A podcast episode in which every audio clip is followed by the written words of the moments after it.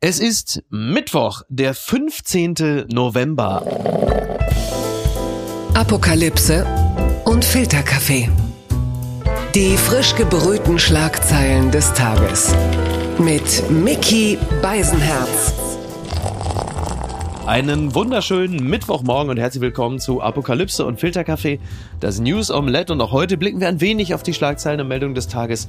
Was ist wichtig? Was ist von Gesprächswert? Worüber lohnt es sich zu reden? Und mit diesem Mann kann man mutmaßlich über vieles reden. Er ist aber in erster Linie Wirtschaftsredakteur der FAZ, hat ein Buch geschrieben namens Ökoliberal. Das äh, macht mich und Sie höchstwahrscheinlich sehr neugierig. Er hat aber auch mal ein Buch geschrieben, Sound of the Cities, eine popmusikalische Entdeckungsreise.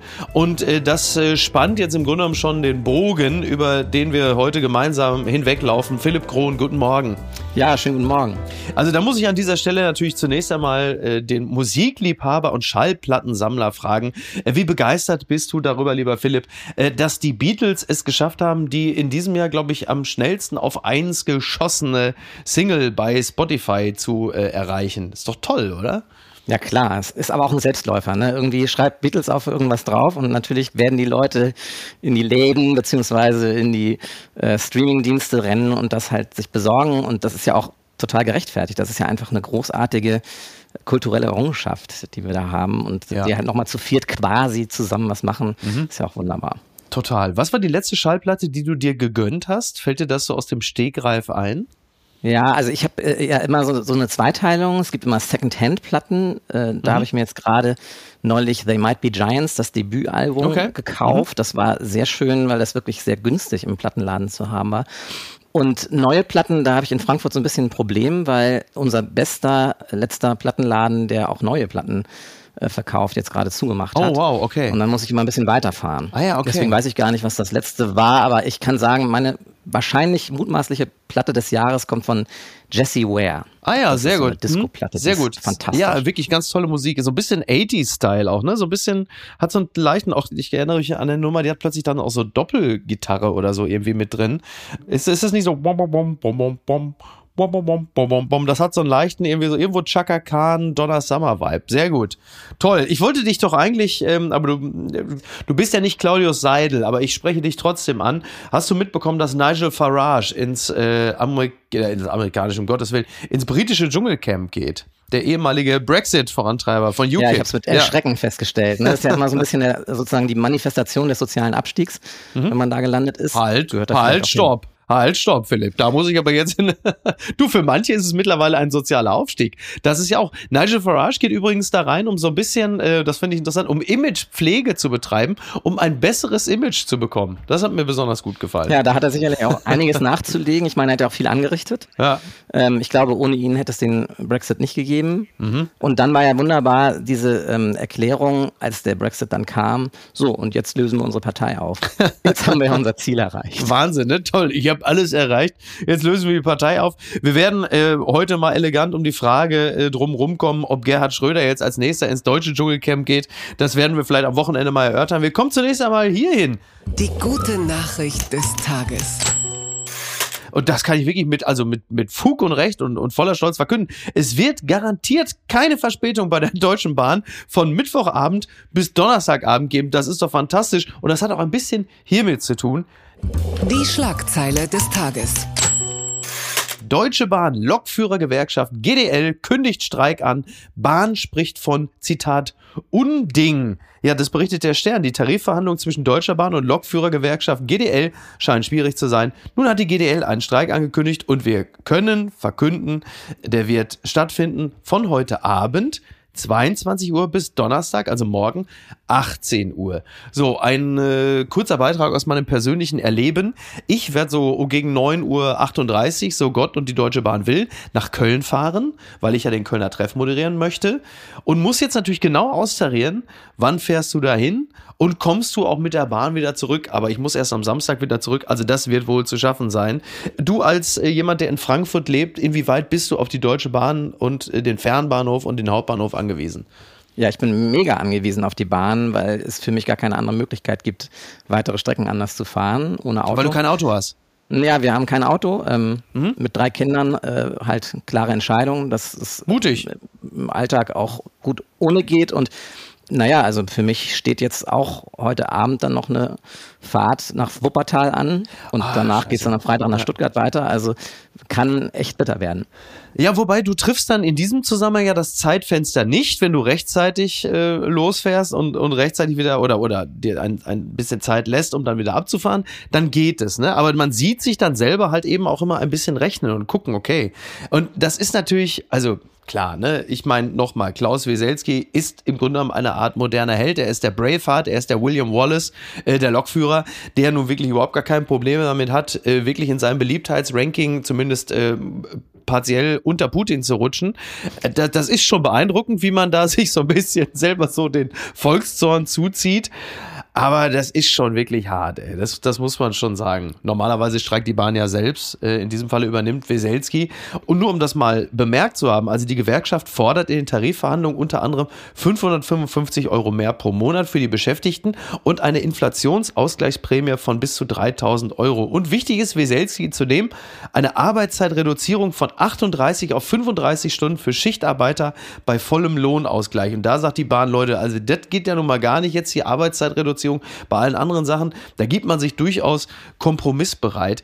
Ähm, ich, ich komme ja mittlerweile, weil man mich auch ab und zu schon mal zu hart, aber fair eingeladen hat zum Thema Deutsche Bahn. Ich komme mittlerweile so ein bisschen vor wie der Alte, der aussieht wie äh, hier Droopy, der Ehrenvorsitzende des Fahrgastverbandes Pro Bahn, Klaus-Peter Neumann. So, und das könnte ich theoretisch werden als Bahncard-Inhaber. Und trotzdem muss ich sagen, auf eine gewisse Art und Weise beeindruckt mich ja Weselski auch. Denn das, was er da durchzusetzen gedenkt, also den Ausgleich der Inflation, äh, klar, so einen willst du doch haben eigentlich, oder? So ein, so ein Vertreter der eigenen Interessen.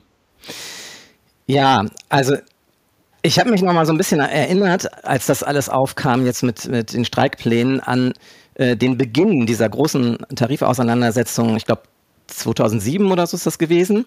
Mhm. Da war ja mal die Idee, die wollten einen eigenen Spartentarifvertrag durchsetzen. Und das, da ging es um eine strukturelle Frage. Und das konnten, glaube ich, viele nachvollziehen, weil sie gesagt haben, okay, wenn ihr schlecht behandelt werdet, dann, dann habt ihr das Recht, für eure Sache einzutreten. Hier geht es um eine normale Tarifauseinandersetzung, mhm. bei der aber dann doch eben ein großer anderer Teil der Menschen irgendwie mit einbezogen werden, die Kunden äh, der Deutschen Bahn, oh ja. oh werden ja. dann zur Geisel genommen dieser Tarifauseinandersetzung. Da hatten wir es eigentlich mal finde ich, etwas besser vor dieser Tarifauseinandersetzung vor, vor 16 Jahren etwa, dass man so große Infrastruktur eigentlich nicht bestreikt. Ja. Äh, da haben wir uns dann immer äh, ein bisschen lustig gemacht darüber, wie es in Frankreich zugeht, mhm. wo ja Streiks wirklich äh, zur Tagesordnung gehören. Und man immer gesagt hat, ja, ich komme aus Frankreich aus dem Urlaub zurück, du weißt, Streik, das ging nicht besser und so. Aber dass wir diesen Zustand jetzt für normale Tarifauseinandersetzungen inzwischen in Deutschland haben, finde ich nicht ideal, würde ich mal so sagen. Und damit will ich gar nicht sagen über die, diesen Grundkonflikt über drei Stunden Arbeitszeit. Das sind super anstrengende Jobs, keine, keine Frage. Äh, ich finde nur blöd, dass das halt irgendwie auf den Köpfen der anderen ausgetragen wird. Gucken mal, wer da spricht. Kanzler verteidigt Israel. Scholz weist Erdogans Vorwürfe als absurd zurück. Das berichtet NTV. Es könnte ein schwieriges Abendessen werden. Am Freitagabend empfängt Scholz den türkischen Präsidenten in Berlin. Schon vorab kritisiert der Kanzler Erdogan, denn der warf Israel Faschismus vor. Ja, das wird natürlich sicherlich der Besuch dieser Woche, wobei man dazu sagen muss, vielleicht ein kleines Augenmerk auch, äh, Joe Biden empfängt heute Abend äh, Xi Jinping in San Francisco, sei auch kurz angemerkt. Auch das ist jetzt nicht pure Fun, wie man so schön sagt. Aber Scholz, Erdogan, das ist natürlich in Anbetracht dessen, was im Nahen Osten gerade los ist, eine echt heikle Angelegenheit. Viele haben gesagt, lad den wieder aus. Äh, er hat ihn ja vor Monaten nach seiner Wiederwahl eingeladen. Äh, das geht jetzt natürlich nicht mehr. Selbst Friedrich Merz hat gesagt, es ist richtig, äh, die Einladung nicht abzusagen. Ist ja auch seltene Einheit zwischen Kanzler Scholz und Friedrich Merz. Aber äh, Olaf Scholz sollte ihm schon mal sagen, äh, was so Sache ist in Deutschland. Zumal ja Erdogan unter anderem die Hamas ja auch, er sagt ja, ja, das ist eine gewählte Partei. So, das ist das eine. Und sie sei eine Befreiungsorganisation. Und damit liegt der Erdogan auch komplett quer zu allen anderen NATO-Partnern, die das komplett anders sehen. Also das ist schon interessant, was da passiert. Jetzt die Frage an dich. Sollte Scholz Erdogan empfangen? Ja, ich bin immer dafür, den direkten Dialog zu wählen. Mhm. Ist ja auch immer der Ansatz, den Annalena Baerbock äh, gegenüber China beispielsweise verfolgt. Ja. Nicht so gut finde ich dann immer, wenn man so aus der Ferne so über jemanden urteilt, wie sie es dann das eine Mal im amerikanischen Fernsehinterview gemacht hat. Ach so, mit Xi Jinping, als sie ihn als Diktator mhm. bezeichnet hat. Da war natürlich Richtig, top. genau. ähm, also lieber direkt miteinander reden und klar machen, mhm. wo diese äh, Positionen auch abweichen voneinander, ist natürlich totaler absurder Schwachsinn, den er da redet, aber Klassiker von Erdogan auch, ne? Ja, Dieses absolut. Auch, dieses Spaltende und eben äh, auch irgendwie so zu gucken, äh, wie nehmen das die Gesellschaften auf. Bei uns spielt das natürlich eine große Rolle auch. Das ist für ihn innenpolitisch immer wichtig mit dem Medi ja. sagen wir mal, dem mit türkischem Migrationshintergrund darüber denken. Mhm. Ähm, ich würde ihn einladen, ich würde trotzdem Tacheles reden, wenn ich mhm. Ja, wenn das wäre. geht, ne? Wenn das geht. Also wir haben das ja erlebt, dass Olaf Scholz manchmal auch nur lächelnd dabei steht, ne? Zuletzt, als Mahmoud Abbas äh, in Deutschland war, dann hat er Israel mehrere Holocausts äh, vorgeworfen. Da stand Scholz dann daneben, hat dann so geguckt, wie er halt guckt. Das war sicherlich jetzt nicht die, äh, die Sternstunde der deutschen Diplomatie, muss man sagen. Äh, von Erdogan kann man sicherlich einige Dinge verlangen. Und wahrscheinlich ist einer der zentralen Punkte, dass man Erdogan irgendwann mal wird sagen müssen, pass mal auf, mein Freund, dass mit DTIP, dass du hier die Imame stellst in Deutschland, mit dieser geistigen Verfasstheit, die von dir direkt ausstrahlt in äh, den Islamunterricht in Deutschland, das wird es in Zukunft nicht mehr geben. Dann weiß ich natürlich, was er eben sagt. Ne? Flüchtlingsdeal kannst vergessen, Getreideabkommen werde ich mit euch nichts mehr aushandeln. Und das mit Schweden und Finnland und NATO und was da in Zukunft passiert, das, also sorry Leute, da kann ich euch leider nicht mehr helfen. Also das ist natürlich immer diese beschissene Abhängigkeit, in der sich Deutschland immer wieder befindet. So, und das stellen wir ja an allen Ecken und Enden fest, weil wir halt einfach keinen Hebel haben, zumindest keinen, den ich sehe. Ja, deswegen bin ich aber auch immer so ein bisschen für Pragmatismus und, und würde sagen, choose your fights. Ne? Also mhm. hier geht es jetzt im Moment um den Flächenbrand, der verhindert werden muss im Nahen Osten. Es geht darum, dass, ja. dass da ein Massaker stattgefunden hat von einer alles andere als freiheitlich gesinnten Gruppe. Ja. Und ich finde, da muss man die Positionsunterschiede klar machen und den nächsten Kampf führt man dann an anderer Stelle. Mhm. Wir können das, glaube ich, nicht als Paket in, an einer Stelle alles lösen. Das jüngste Wunder des Robert Habeck. Ich war völlig begeistert über diese Meldung. 20 Milliarden Euro Investition. Hört, hört. Habeck plant 10.000 Kilometer langes Wasserstoffkernnetz ich zitiere NTV, rund 13.000 Kilometer ist das deutsche Autobahnnetz lang. Größenmäßig will sich Bundeswirtschaftsminister dem annähern. Haben sie einfach mal den Namen nicht reingeschrieben. NTV, guck mal, mit einem Wasserstoffkernnetz.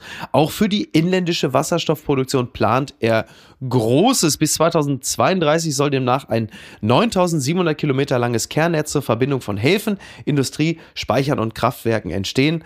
Und dafür will das Wirtschaftsministerium und die Vereinigung der Fernleitungsnetzbetreiber eine Leitungskarte vorlegen. Die Kosten werden laut FNB 19,8 Milliarden Euro betragen, zu gut 60 Prozent können bestehende Erdgasröhren genutzt werden, zum anderen Teil werden Neubauten benötigt. Ist das jetzt der große Habeck-Wurf, der das vergurkte und mittlerweile ja schon legendäre Heizungsgesetz ausgleichen soll und wird? Da frage ich jetzt natürlich in erster Linie den Wirtschaftsredakteur. Also ich glaube, das ist ein super wichtiger Schritt. Mhm. Ähm, wir brauchen Wasserstoff vor allem für die Dinge, die sich nicht mit erneuerbaren äh, Strom äh, betreiben mhm. lassen. Luftfahrt, äh, Stahlindustrie. Äh, dafür brauchen wir auch eine vernünftige Infrastruktur, das ist völlig klar. Ich glaube, also wenn man damit die Schmach von diesem Gebäudeenergiegesetz wettmachen will, dann wird es damit allein nicht gelingen, weil mhm im Wesentlichen gibt es da ja eigentlich keine, gar keine Gegner. Ja, also die Industrie und die Bundesregierung ziehen da ja an einem Strang. Man macht da etwas, was alle gemeinsam wollen und was man auch wirklich braucht. Ja. Ich glaube, das ist ein, wie gesagt, auch ein, ein vernünftiger Ansatz. Es geht ja um diese äh, 20 Milliarden und wie das auch finanziert werden soll. Da wird der Staat ja über Netzentgelte dann äh, sich sozusagen diese Ausgaben zurückholen. Das halte ich alles für gut ausgedacht.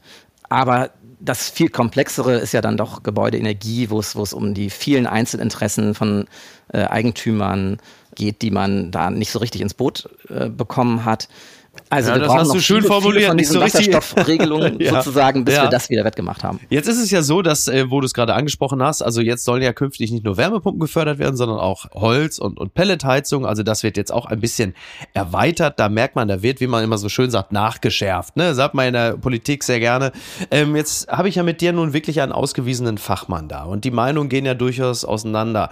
Also was die Beurteilung des äh, Wirtschaftsministers und Vizekanzlers angeht. Zumal man diese beiden äh, Dinge vielleicht auch sehr unterschiedlich denken muss. Also der Wirtschaftsminister Habeck hat ja nun erwiesenermaßen in diesem Jahr wirklich den absoluten, wie sagt man so schön, Mega-Fail erzielt. Also dagegen ist der Veggie Day ja wirklich eine ganz kleine Nummer. Ich glaube, er hat, ich bin wirklich der festen Überzeugung, er hat das Vertrauen der Bürgerinnen und Bürger in Politik nachhaltig erschüttert. Ich glaube, das ist ein, es hat richtig reingerumst in das Volksempfinden, das sich gerade erst von Corona erholt hatte und aufgrund natürlich, dass es geleakt wurde und dass die Bildzeitung Springer mitgemacht haben, aber das hat, das ist richtig tief in die Bevölkerung hineingerumst. Da bin ich ziemlich fest von überzeugt. Auf der anderen Seite ist dieser, der ist ja nur Kinderbuchautor, als Vizekanzler mit seiner 9 Minuten 40 langen Rede bezogen auf Israel, den Terrorangriff der Hamas, haben alle Leute wieder gesagt, ach guck mal hier, mein Kanzler. Und irgendwo dazwischen, äh, dazwischen oszilliert dieser Mann.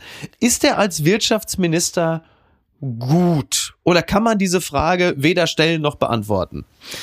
Ich finde, es gibt so viele Abstufungen dabei. Ne? Also ja. auch jetzt bei Greta Thunberg, wenn man das vielleicht mal irgendwie so in den, in den Kontext stellen kann, Tja. Also sie kann nur Heilige oder, oder mhm. Hexe sein. Ja, also dazwischen ja. gibt's auch nichts. Ja. Und Robert Habeck kann auch nur Kanzler oder Versager sein. Mhm. Und ich finde, es liegt irgendwo dazwischen. Das ist ein verdammt talentierter Politiker, der schon in der Landespolitik in Schleswig-Holstein wirklich dicke Bretter gebohrt hat, ja. der auch erfahren ist. Also der, der ist ja auch nicht zum Wirtschaftsministerium irgendwie gekommen ohne Vorerfahrung, sondern mhm. hat da jahrelang Energiewende auch auf ziemlich kluge Weise in Schleswig-Holstein auch schon vorangebracht. So. Ja, aber vielleicht war er einfach nur ein sehr talentierter Oberligaspieler und äh, merkt jetzt in der Bundesliga, huch, äh, da ist das Tempo ein bisschen anders.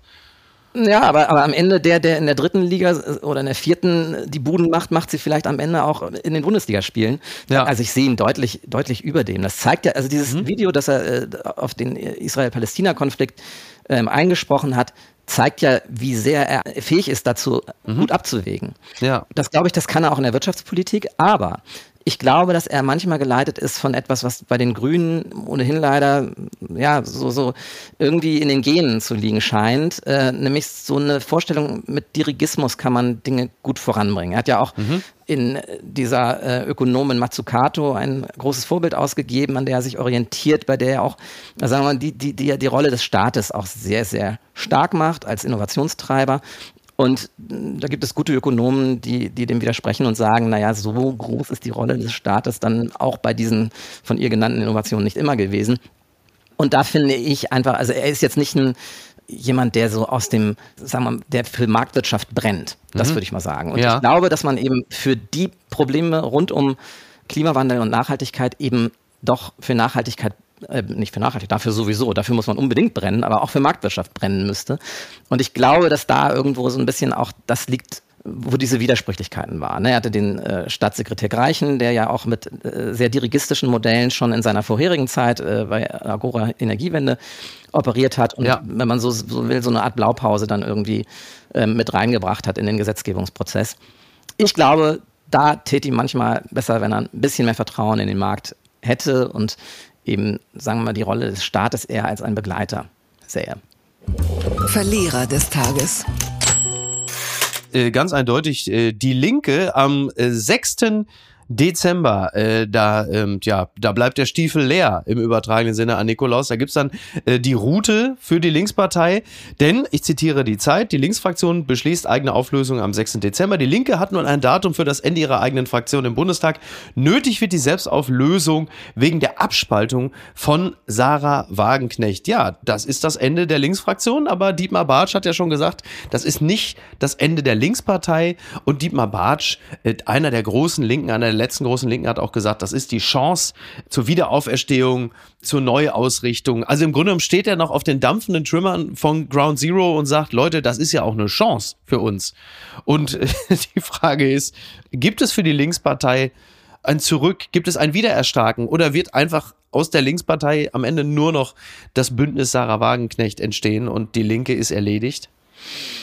Also erstmal, ich bin da frei von Häme, muss ich sagen. Mir tut mhm. das für die Leute, die sich da lange Zeit engagiert haben, auch leid. Ja. Ich glaube aber, dass wir halt hier äh, unglaubliche Prozesse eines Auseinanderreißens sehen. Ne? Auf, auf, der Linken dieses, das, was ja Wagenknecht jetzt versucht, mit ähm, einer linken Sozialpolitik und einer rechten Migrationspolitik irgendwie äh, näher bei den Leuten zu sein, das ist ja eine Erscheinung, die wir überall in Europa sehen, vielleicht sogar überall in den westlichen Ländern insgesamt. Ja. Und da muss die Linke schon ihren Platz finden. Sie war halt auch nicht besonders innovativ darin, jetzt äh, sagen wir mal, die großen Probleme dieser Welt, sagen wir mal, mit, mit neuen Ideen irgendwie so anzugehen. Das war alles immer sehr vergangenheitsgerichtet. Ne? Ja, vor allen Dingen ganz viel Selbstbeschäftigung, was immer schlecht bei den Wählerinnen und Wählern ankommt. Also sobald eine Partei in sich geschlossen agiert, geht's in der Regel auch mit den Prozenten nach oben. Das gilt ja auch für die AfD beispielsweise, die ihrerseits, also wenn auch äh, auf ihre gewohnt schäbige Art und Weise, äh, die Probleme vielleicht ein bisschen nicht, nicht eleganter, das ist der falsche Begriff, aber effektiver adressieren. Aber eine Linke, eine starke Linke muss doch bei dem, was momentan thematisch auf der Straße liegt, doch immer aus dem Stand auf 10% kommen. Einfach nur zu sagen, die kriegen es nicht hin und die einfachen Leute werden vergessen. Da, also das ist doch für eine Linke, für eine Linksfraktion doch eigentlich, wie sagt man so schön, Akemade Wiesen, aber sie kriegen es nicht hin. Ja, aber wenn ich mir angucke, wenn Frankreich ist ja so das Land, das ich so mit am besten kenne, außer Deutschland, Mélenchon, ja, das ist genau das gleiche äh, Prinzip mhm. wie Wagenknecht, äh, rechte Migrationspolitik und, und linke Sozialpolitik. Da scheint ja was zu holen zu sein. Und das, was die Sozialisten in Frankreich machen, die sind irgendwie bei den Präsidentschaftswahlen auf sieben Prozent abgerutscht, völlig marginalisiert. Das gibt's doch gar nicht. Journalist Hubert Seipel, 600.000 Euro aus Russland. Das berichtet nicht nur DWDL, aber die zitieren das ZDF und den Spiegel. Das ZDF und der Spiegel berichten am Dienstag, dass der Journalist und Dokumentarfilmer Hubert Seipel, der im Lauf seiner Karriere unter anderem mit dem Deutschen Fernsehpreis und dem Grimme-Preis ausgezeichnet wurde, für seine Arbeit Hunderttausende Euro aus Russland erhalten soll. Das zeigen demnach vertrauliche Dokumente, die im Rahmen der internationalen Recherche Cyprus Confidential ausgewertet worden sind, die sich mit fragwürdigen Geschäften des Landes Landes Zypern beschäftigt. Äh, Seipel hatte Putin unter anderem 2014 für die ARD-Talkshow Günther Jauch interviewt. 2015 veröffentlichte er das Buch Putin, Innenansichten der Macht. 2021 folgte Putins Macht, warum Europa Russland braucht, die beide im Verlag Hoffmann und Kampe erschienen sind. Ja, und da gibt es so einen Sponsorenvertrag für ein Buchprojekt und 600.000 äh, Euro sind wohl geflossen. Ah ja, das sieht also jetzt nicht so, sieht jetzt nicht so wahnsinnig gut aus. Also Philipp, ich frage dich, traust du Putin solche schmierigen Geschäfte zu, dass er in Deutschland Leute dafür bezahlt, nett über ihn zu berichten? Ich traue Putin alles zu. Mich erinnert das ein bisschen an Carsten Maschmeyer, der die Autobiografie von Gerhard Schröder äh, oh. finanziert hat. Was? Aber jetzt wird auch noch dieser, jetzt wird auch noch Carsten Maschmeyer hier auch noch in Misskredit gebracht. Das lasse ich nicht zu. Diesen ehrenhaften Mann, ja, den, diesen ja, sympathischen Juror bei, bei ihr, du, ihr hattet, ja. ihr hattet gute Gespräche, ja, ja natürlich. Ich, ich habe über seine Branche ja berichtet, also insofern habe ich ja oh. immer, immer, mit ihm zu tun gehabt. Oh, oh, oh, oh, ja, stimmt. Oh Gott, oh Gott, oh Gott. Ja, ja. Nein, ich frage mich immer, warum muss so viel Geld für Bücher fließen, an denen mhm. man eine Weile arbeitet? Aber ja. das sind ja mehr als vier, fünf Jahresgehälter. Ja. Schon interessant, ähm, ne? Ja. Ja, durchaus. Und also ich meine, klar, ich meine, von Trollfabriken über sonstige direkte Einflussnahme bis irgendwelche Stiftungen, die in Mecklenburg-Vorpommern äh, finanziert werden. Also so, da jetzt, ist ja also Philipp, jetzt reicht es langsam. Du, also was für Leute du hier teilweise da, äh, wer hier, wer es hier abbekommt, ne? Carsten Maschmeyer, Manuela Schwesig, also alles ehrenwerte Leute, die es nun wirklich überhaupt nicht verdient haben am frühen Morgen hier, dass ihnen da teilweise schon irgendwie äh, die, die Cognacflasche aus. Äh, ich finde es übrigens interessant, eben dieser Seipel war bei unserem Wolfgang Heim zu Gast bei SWR 1 Leute, als Wolfgang Heim noch im SWR moderiert hat. Mittlerweile ist er ja bei uns auf dem Sonntag. Da sind wir sehr glücklich. Und der fragte eben diesen Seipel, ob er jemals Honorare aus Russland bezogen habe. Und der Originaldialog geht wohl so. Honorar aus Russland, fragt Seipel empört. Wolfgang Heim, ja, Geld. Seipel, Sie meinen direkt vom Heim? Okay, ob direkt oder indirekt. Seipel, geht's noch? Darf ich meine Antwort geben? Geht's noch? Es folgte ein lautes Nein. Ja, okay. Äh, so viel dazu. Also ich wäre sehr dafür, dass Wolfgang Heim äh, den, den, Kollegen Hubert Seipel nochmal einlädt ins Heimspiel und dass sie das nochmal in Ruhe besprechen. Aber das ist natürlich äh, toll. Wobei man sagen muss, 600.000 Euro, um sich mit äh, dubiosen Unternehmen zu beschäftigen. Also ich weiß nicht, wie viel äh, Stuckrad Barre äh, für sein Buch über Julian Reichel bekommen hat und Springer, aber okay. Gucken mal, wer da spricht. Beziehungsweise schreibt. Der Deutschlandfunk hatte es so überschrieben, Anreize statt Verbote, warum Klimaschutz nicht auf Kosten der Freiheit gehen darf. Das ist ein Satz, den würde man natürlich zunächst einmal immer erstmal Ulf Poscher zuschreiben. Er kommt aber in gewisser Hinsicht äh, von einem gewissen Philipp Krohn. Der sitzt mir gerade gegenüber und der hat ein Buch namens Ökoliberal geschrieben. Also der Verweis darauf, wie auch Liberale die Grenzen des Planeten achten können. Und wenn man sich auf Plattformen wie zum Beispiel X umguckt, dann scheint das ja ein unauflösbarer Widerspruch zu sein. Und wir haben ja gerade schon das Vulgo-Heizungsgesetz, haben wir ja schon angerissen. Da ging es ja auch ein bisschen darum, wie man das, das Ökologische so ausgestalten kann, dass es äh, bei den Leuten nicht so einkommt, dass ihre persönliche Freiheit aufs brutalste eingeschränkt ist. Und dann kommst du mit diesem Buch und was löst es in mir aus, wenn ich es gelesen habe? Als einfacher Bürger, der ich natürlich, also sehr einfacher Bürger, der ich bin. Also, es löst vielleicht erstmal aus, hm, das macht mich mal neugierig, weil da zwei Seiten zusammenkommen, von denen ich bislang eigentlich dachte, die gehören nicht zusammen. Ja, ja absolut. Das klingt ja wie radikales Kuscheln. Ne? Das klingt wie radikales Kuscheln. Ökoliberal, das ist wirklich, also, oder? Ne? Schon, ja. Also die Grundidee ist ja, dass ich sage, planetare Grenzen sind überschritten. Mhm. Wir müssen gucken, dass wir das wirtschaftliche Leben und unser Mobilitätsverhalten und unser Essverhalten wieder in die Bahnen bringen, in denen es, in denen es der, Planet tatsächlich erlaubt. Du klingst ja schon wie Maya Göpel. Was ist denn los mit dir? Ne? Ja, also das Lustige ist ja, dass äh, sowohl Maya Göpel als auch Ulf Poschardt anfangs dieses Buch sogar gelobt haben. Ich weiß gar nicht, wie die beiden, mhm. das passt ja eigentlich gar nicht, aber irgendwie ja. äh, wie Feuer und Wasser, aber es hat irgendwie dann doch funktioniert. Mhm. Der zweite Gedanke ist, aber das schaffen wir nicht darüber, dass wir jetzt irgendwie äh, Vorgaben machen und den Leuten irgendwie vorschreiben, wie sie ihr Leben führen sollen, sondern dass wir diese mhm. Grenzen praktisch übersetzen in Emissionsgrenzen, mhm. wenn wir es jetzt für CO2 betrachten. Ja. Bei Biodiversität ist das etwas schwieriger. Mhm. Aber diese Grundidee zu sagen, wir haben noch ein Budget und 2050 ist Schluss, mhm. das ist ja eigentlich schon in dem europäischen Emissionshandel angelegt. Ja. Wenn man ihn wirklich konsequent bis zum Ende durchzieht und wirklich sagt, das ist jetzt wirklich ein Reduktionspfad, auf den wir uns hier verständigen. Ja. Und wenn man noch so, so zwei weitere Komponenten mit einbezieht, also wir müssen vielleicht uns wieder darauf verständigen, dass es sowas gibt wie das rechte Maß des Wirtschaftens ja. und nicht nur Expansion, vor allem nicht materielle Expansion das Ziel ist. Aber das jetzt für den, den einzelnen Bürger, die Bürgerin oder auch für die deutsche Wirtschaft im Allgemeinen? Ja, es ist ja eher, eher wie so ein, eine Art Leitprinzip, an der sich Politik ausrichten könnte mhm. und die aber auch für Bürger sozusagen eine Art Erzählung liefert. Ja, ich finde, es ist immer, dieses Narrativ wird ja immer gebraucht und das ist ja auch, finde ich, ein ganz guter, ne, ganz gutes Konzept. Ja. Bei äh, Habeck war ja das äh, Narrativ, Putin hat die Ukraine angegriffen, jetzt werden die Gaspreise teuer. Mhm. Und jetzt werdet ihr uns dankbar sein, dass wir euch ermöglichen, eine Heizung einzubauen, die das. Das hat er aber, aber das hat er, wenn ich kurz eingreifen darf, aber das hat er ja viel später erzählt. Also ich glaube, für mich ist ja immer so ein bisschen mit das Problem bei dieser ganzen Gebäudeenergiegesetzgeschichte und das berühmte Heizungsgesetz, dass er diesen ganzen Wärmepumpen-Spin mhm. ja nicht äh, den Leuten nahegebracht hat in dem Moment, als Putin uns drohte, das Gas abzudrehen und wir alle sagten, oh Gott, wir müssen im Winter alle frieren. Wäre er in dem Moment gekommen und hätte gesagt, so Leute, und jetzt habe ich die Lösung für euch.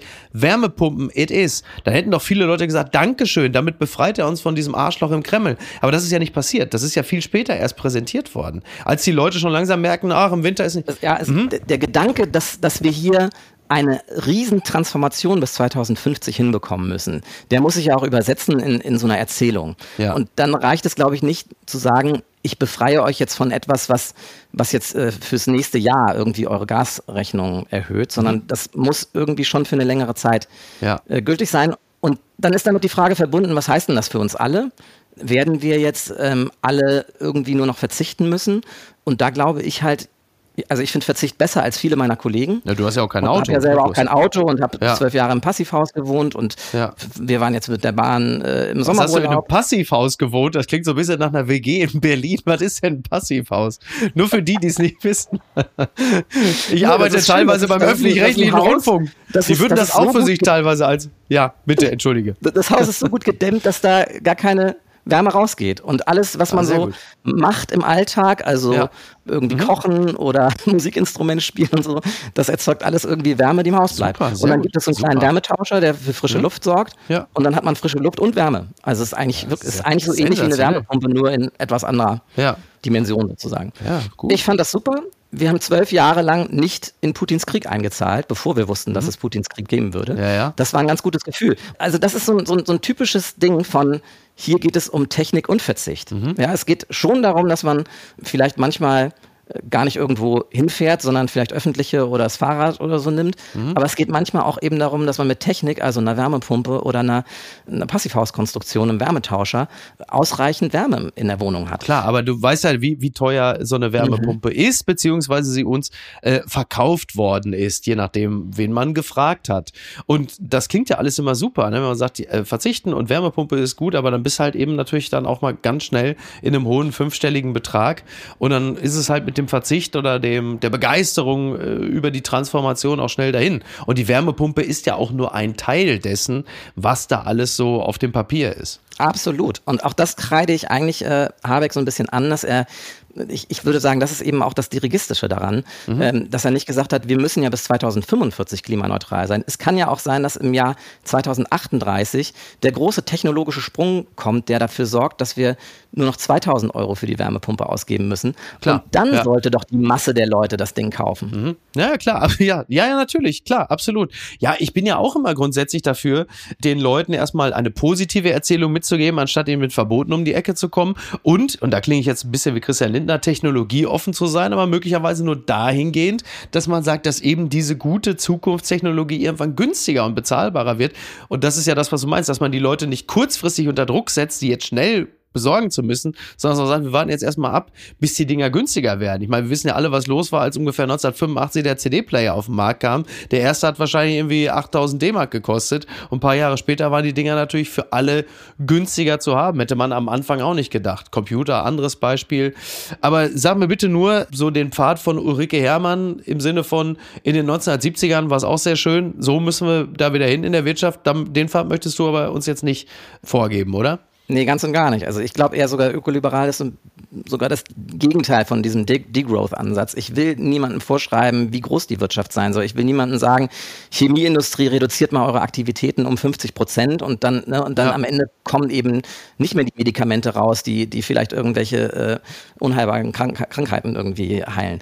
Also ich glaube, es geht wirklich um eine ganz große Freiheit in einem sehr, sehr strengen Rahmen und dass man auf das Ziel hinarbeitet, das wir erreichen wollen. Nämlich wir wollen klimaneutral sein. Wir wollen, dass der CO2-Ausstoß, wir wollen dekarbonisieren, wir wollen die fossilen Brennstoffe weghaben. Das muss das große, das große Ziel sein. Und dann geht es natürlich auch darum, dass wir den Artenschutz irgendwie voranbringen. Aber da haben wir bis jetzt noch keine so richtigen Lösungen, wie wir das auf gute marktwirtschaftliche Art hinbekommen. Ich habe da so ein paar Sachen skizziert im Buch. Aber das ist sicherlich noch nicht der große Wurf, der da entworfen ist.